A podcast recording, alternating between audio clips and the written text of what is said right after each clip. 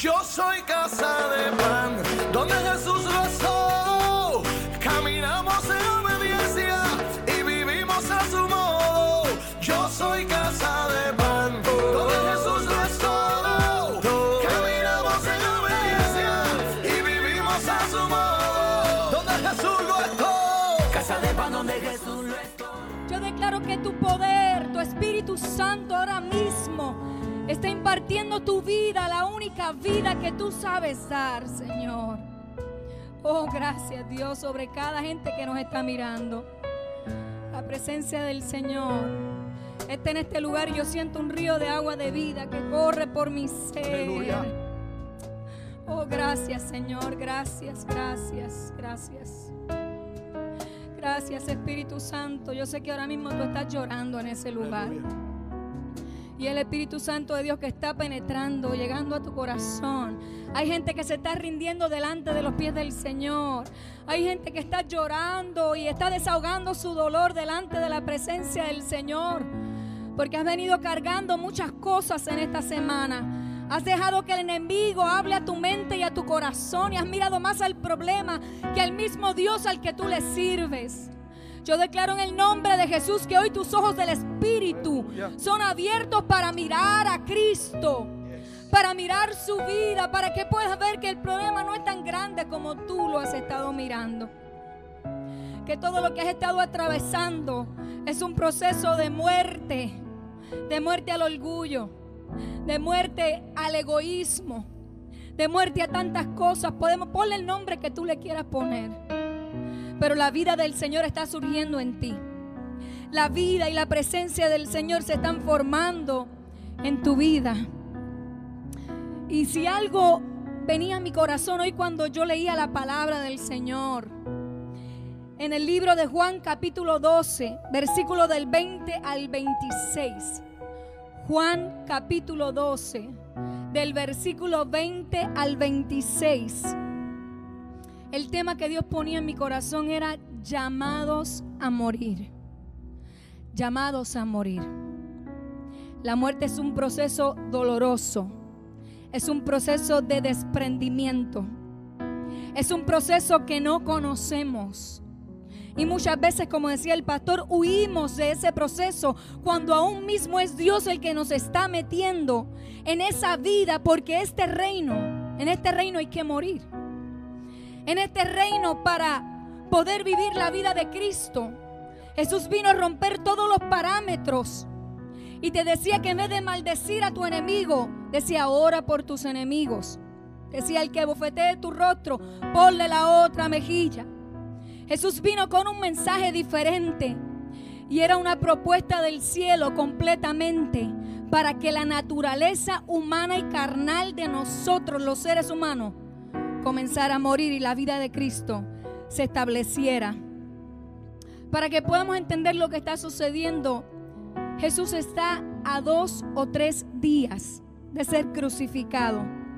Si estudias el capítulo 13 al capítulo 15, es Jesús hablándole a sus discípulos y a sus seguidores y dándole enseñanzas, los cuales ellos se quedarían con ellos cuando Jesús partiese. La audiencia de Jesús era una audiencia judía helénica. Habían sido los que habían sido eh, deportados, habían sido, salían de la diáspora y se habían mezclado con los gentiles. Así que aquí habían judíos y habían gentiles escuchando a Jesús y el mensaje de Jesús. Jesús siempre fue, ¿cuál es la palabra que tú utilizas, Pastora Mare? Intencional. Esa, palabra cada vez que la menciono, recuerdo a la Pastora Mare. Jesús siempre fue intencional. Y todo lo que Jesús enseñaba rompía con los ideales, rompía con las creencias y rompía con los conceptos de este pueblo judío. Este pueblo tenía una sed de venganza. Este pueblo pensaba que Dios Padre levantaría un hombre eh, judío que traería la venganza, que establecería un reino a través de la guerra, a través de la contienda con otras naciones. Este pueblo pensaba en que este Dios o este enviado del cielo tenía que ser un guerrero potente. Tenía que ser un hombre de lucha. Un hombre de espada y de filo, donde iba a poner a todas las naciones enemigas del pueblo de Dios a los pies de Israel. Y ellos se quedarían al mando. Pero la, la respuesta y la propuesta de Jesús era completamente diferente. Jesús lo muestra en el versículo 23, cuando expresa y dice, ha llegado la hora de que el Hijo del Hombre sea glorificado. Pero me parece a mí que mientras Jesús hace esa expresión, esta audiencia está pensando en ese guerrero. Esta audiencia está pensando en que por fin Jesús va a manifestar este, esa guerra filo de espada pensaban que Jesús iba a ser agresivo. Y hasta ese momento yo creo que fue el único punto de encuentro donde Jesús y ellos estaban de acuerdo. Pero cuando llega el versículo 24, Jesús le dice de otra manera, no es como tú lo estás pensando. Este reino que yo vengo a establecer es de una manera diferente. Y dice, ciertamente les aseguro que si el grano de trigo no cae en tierra y muere, se queda solo. Pero si muere, produce mucho fruto. Yo me imagino que este pueblo se quedó como diciendo, no entiendo lo que me estás diciendo. Pienso que me estás hablando de la propuesta de la guerra, pero ahora tú me estás hablando de algo diferente. Tú me estás diciendo que esto no es de guerra humana. Tú me estás diciendo que mientras nosotros pensamos en la guerra y en la muerte, tú me estás hablando que tú vas a morir que el Salvador, que la propuesta que tú traes es que vas a morir. Sí, Jesús estaba presentando la propuesta del Padre. Y es cuando Jesús entonces explica la comparación de su vida con el trigo, con el grano del trigo que cae al suelo. Y dice, si el grano de trigo no cae en tierra y muere, queda solo. Pero si muere, produce mucho fruto. Y para poder entender esto, tenemos que ver la grandeza del el grano de trigo. Dentro de ese grano de trigo hay un potencial adentro de crecimiento y de multiplicación que solo se manifiesta cuando ese grano cae en tierra y muere. A lo mejor puedes estar diciéndote, wow, por eso es que estoy viviendo lo que estoy viviendo.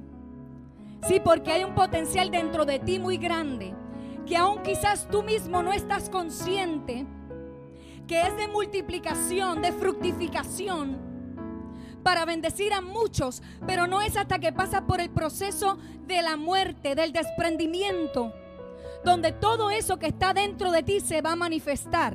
Y Jesús se comparaba con ese grano y estaba diciendo, yo soy ese grano de trigo. Para yo poder traer salvación al mundo, una herencia espiritual, para yo poder establecer la vida del reino, tengo que morir.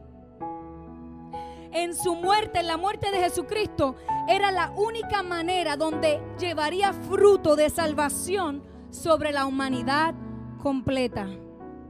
Y uno se puede preguntar, pero ¿por qué Dios, siendo Dios, Él podía hacerlo de otra manera?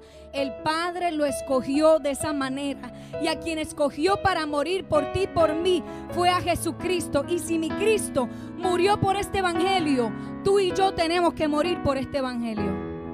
Ahorita te voy a explicar quizás cómo el Espíritu demanda de nosotros esa muerte. Y les dice a ellos en el versículo 25, el que se apega a su vida, la perderá. Escúchame bien. Si te apegas a tu vida, la perderás. En cambio, el que aborrece su vida en este mundo, la conserva para vida eterna. Y hay dos explicaciones importantes. Jesús está diciendo, solo por medio de la muerte viene la vida. Solo por medio de la muerte viene la vida. Y si lo traducimos al contexto nuestro histórico, podemos decirlo, si te apegas más a la vida de la tierra, a tus deseos, a tus placeres, a tus sueños, y piensas únicamente en ti y eres indiferente ante el conflicto o el problema del prójimo, ¿sabes qué? Vas a perder tu vida. Y la pregunta es, ¿cómo la voy a perder, pastora? Mira, la vida se pierde cuando nosotros no somos productivos en la vida de otros. Cuando nosotros no hacemos algo por alguien en la vida de otros. Nosotros perdemos nuestra vida cuando no dejamos un legado en nuestra familia, en nuestras amistades, en nuestra misma iglesia, en nuestro trabajo, en nuestro vecindario. Quizás tú puedes decir, pero yo no voy a perder la vida física, pero vas a estar muerto en vida. Porque vas a estar viviendo únicamente para ti. Pero el propósito de este evangelio no se va a estar cumpliendo en ti.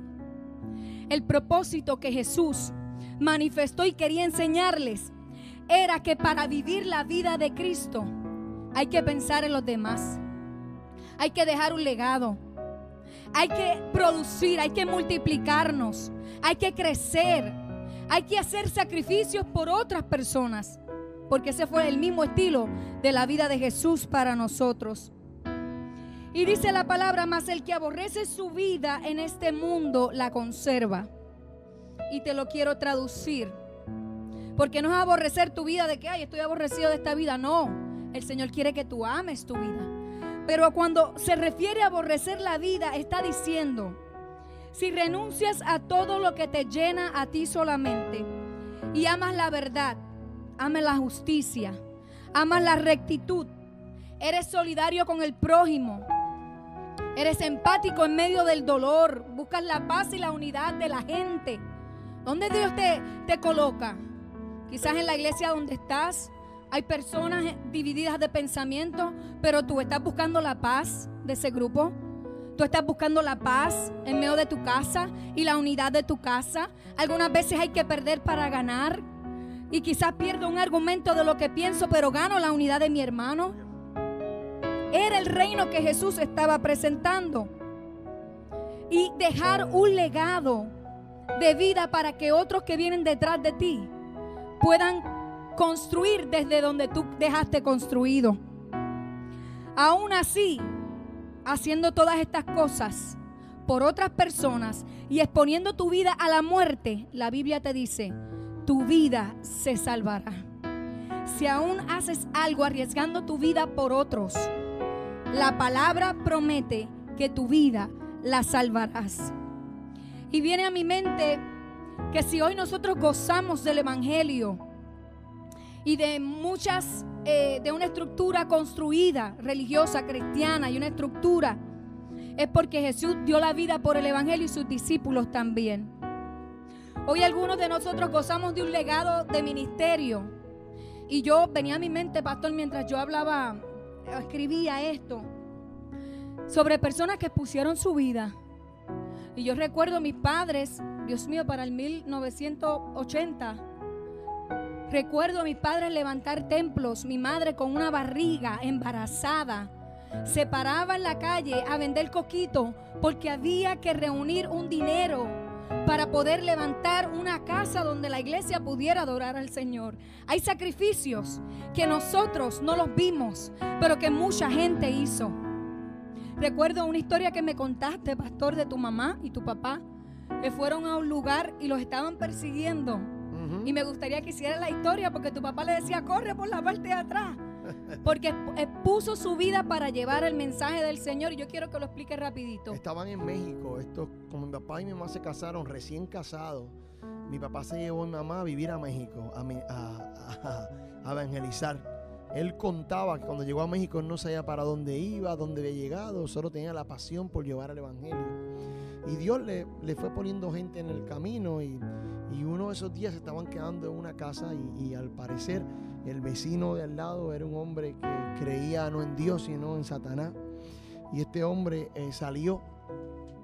Eh, la gente, creo que el lugar para ese tiempo, imagínense México, el lugar no era eh, evangélico y, se levantaron dos o tres vecinos y venían con antorcha eh, eh, y, querían entrar a la casa donde estaba papi con mi mamá para hacerle daño a mis padres.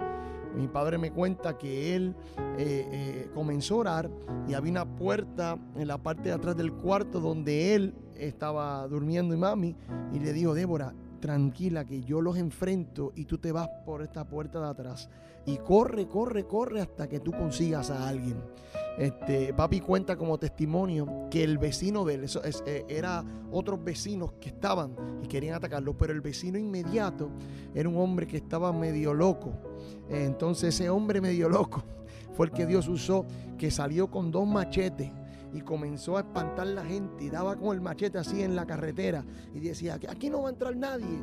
Y la gente, como sabían que el hombre estaba loco, eh, los otros vecinos arrancaron a correr y ese hombre loco le salvó la vida a mi papá y a mi mamá. Y damos la gloria al Señor por ese loco, por locos como ese que defienden el Evangelio y la vida de mucha gente que se expone cuando pensamos, ¿verdad? Eh, mucha gente, misioneros que llevan Biblias escondidos este, a países donde les cuesta quizás estar presos si los encuentran eh, o, o los matan si hablan de su fe. ¿Cuánta gente ha construido este legado de fe? este camino de fe para que tú y yo podamos hoy disfrutar y a la misma vez nosotros seguir construyendo un legado para otros. Qué interesante, hasta si lo miramos de una manera corporativa y usted ve las grandes corporaciones, todas esas grandes corporaciones tuvieron gente que dejaron el pellejo, dejaron su vida, sacrificaron familia, sacrificaron tantas cosas para que hoy en día esas compañías fueran lo que fueron. Qué importante Jesús le está diciendo, si tú quieres ir detrás de mí, tú tienes que aborrecer todos tus deseos y todo lo que tú piensas por tal de hacer que el reino del, del Padre Dios sea glorificado en esta tierra. Y la segunda explicación que quiero y quiero terminar con esto es que no solamente se pierde la vida cuando se entrega voluntariamente. Tú no pierdes la vida cuando tú la entregas voluntariamente. ¿Cómo la entregamos? La entregamos bajo la grandeza del servicio. Y yo recuerdo que mi madre decía un refrán muy conocido que dice, el que no vive para servir, no sirve para vivir. Porque ese es el legado que Dios nos ha dejado a nosotros para llevar este evangelio. Había una anciana llamada Berwick. Ella había trabajado en el ejército de salvación por muchos años hasta que se jubiló. Y dice que se mudó a Londres. Allí la sorprendió la guerra. Y aún ella, siendo una anciana, no pudiendo hacer mucho, se hizo de unas cosas de primeros auxilios y puso un letrero que decía afuera de su casa, si necesitas ayuda, llama aquí. Algunas veces pensamos que si lo que puedo dar es poco, es insignificante. No que nuestra vida se gaste en el servicio, que nuestra vida se gaste amando al prójimo, que nuestra vida se gaste amando la familia, que nuestra vida completamente se gaste para el Señor. La palabra del Señor dice en Mateo 8:34, el que quiere seguir en pos de mí, niéguese a sí mismo, tome su cruz y sígame. Este evangelio si te dijeron que es fácil, si te dijeron que todo te va a salir bien, si te dijeron que las bendiciones van a caer tú sentado en una silla, quiero decirte que te han engañado.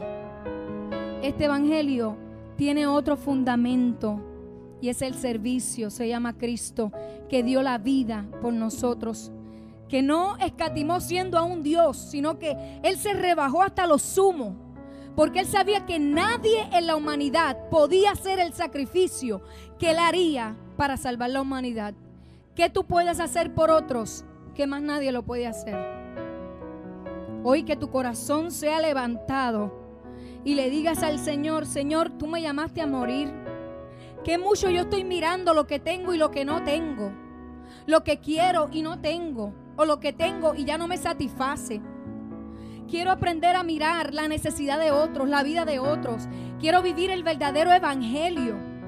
Quiero vivir y ser digno de ser llamado discípulo de Jesús. Gálatas 2.20 dice, pero con Cristo estoy juntamente crucificado.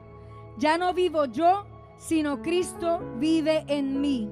Y lo que ahora vivo en la carne, lo vivo en la fe del Hijo de Dios, el cual me amó y se entregó a sí mismo por mí. La pregunta que quiero hacerte, ¿estás dispuesto a morir por este Evangelio? Hay gente que quizás da la vida en otros lugares, pero aquí vamos a morir en carácter, en pensamientos. Aquí vamos a morir muchas veces a querer tener la razón para salvar la relación. Aquí vamos a morir de muchas maneras para ganar la vida que el Señor quiere que tú y yo tengamos. Y como dice un refrán donde se donde pensamos que se pierde, se gana. Porque Dios siempre respalda a sus hijos. Y cuando operas bajo el principio del reino del Señor, cuando aborreces todo lo que representa para ti lo mejor, cuando aborreces o rechazas todas tus comodidades por brindarle algo al necesitado, entonces te haces digno de este evangelio. Que hoy sea el Señor sobre tu corazón y mi corazón. Y yo quiero que ahí cierres tus ojos al Señor. Porque todos estamos llamados a morir. Todos estamos llamados a vivir la vida de Cristo. Padre, en el nombre de Jesús yo te doy gracias por tu iglesia, por la gente que se conecta, por la gente que hoy está escuchando y la gente que va a escuchar eventualmente esta adoración y esta palabra, Señor. Creemos, Dios, que hoy tú has puesto muy claramente lo que es el reino de Jesucristo, que es el servicio, que es amar al prójimo, que es seguir la vida de Cristo, que es amar, producir, fructificar y poder dejar de nosotros lo mejor en la vida de otras personas. Es querer enseñar y despojarnos de lo que tenemos y de lo que somos para que otros puedan crecer a la estatura tuya, mi Señor. Que hoy cada uno de nosotros podamos vivir tu vida, Señor. Y no es fácil, pero a través del poder del Espíritu Santo vamos a poder vivir esa vida a la cual estamos llamados a servir.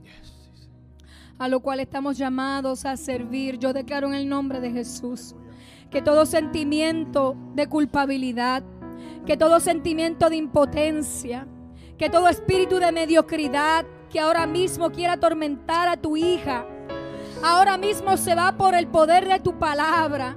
Y yo declaro que hay libertad, yo declaro que hay plenitud de gozo, yo declaro, Señor, que tú le llamas con cuerdas de amor. Que tú le llamas y que tú la abrazas con cuerdas de amor, Señor, a tu presencia. Y ella es recibida por tu Espíritu Santo para comenzar el camino nuevamente. Si te has caído, el Señor hoy te levanta. Si has vivido el Evangelio falso, el Señor hoy te levanta y te da una nueva oportunidad y te toma de la mano y te dice, hija, hijo, vamos por el camino correcto, yo te voy a guiar, yo te voy a dirigir. Hay un potencial dentro de ti que voy a maximizar, pero solamente en la muerte, pero solamente muriendo a tu carácter, a tu pensamiento, a lo que tú has creído, es que vas a poder ver cómo me multiplico en ti y dentro de ti para otros. Gracias te damos, Señor, porque tu presencia está creando cambios.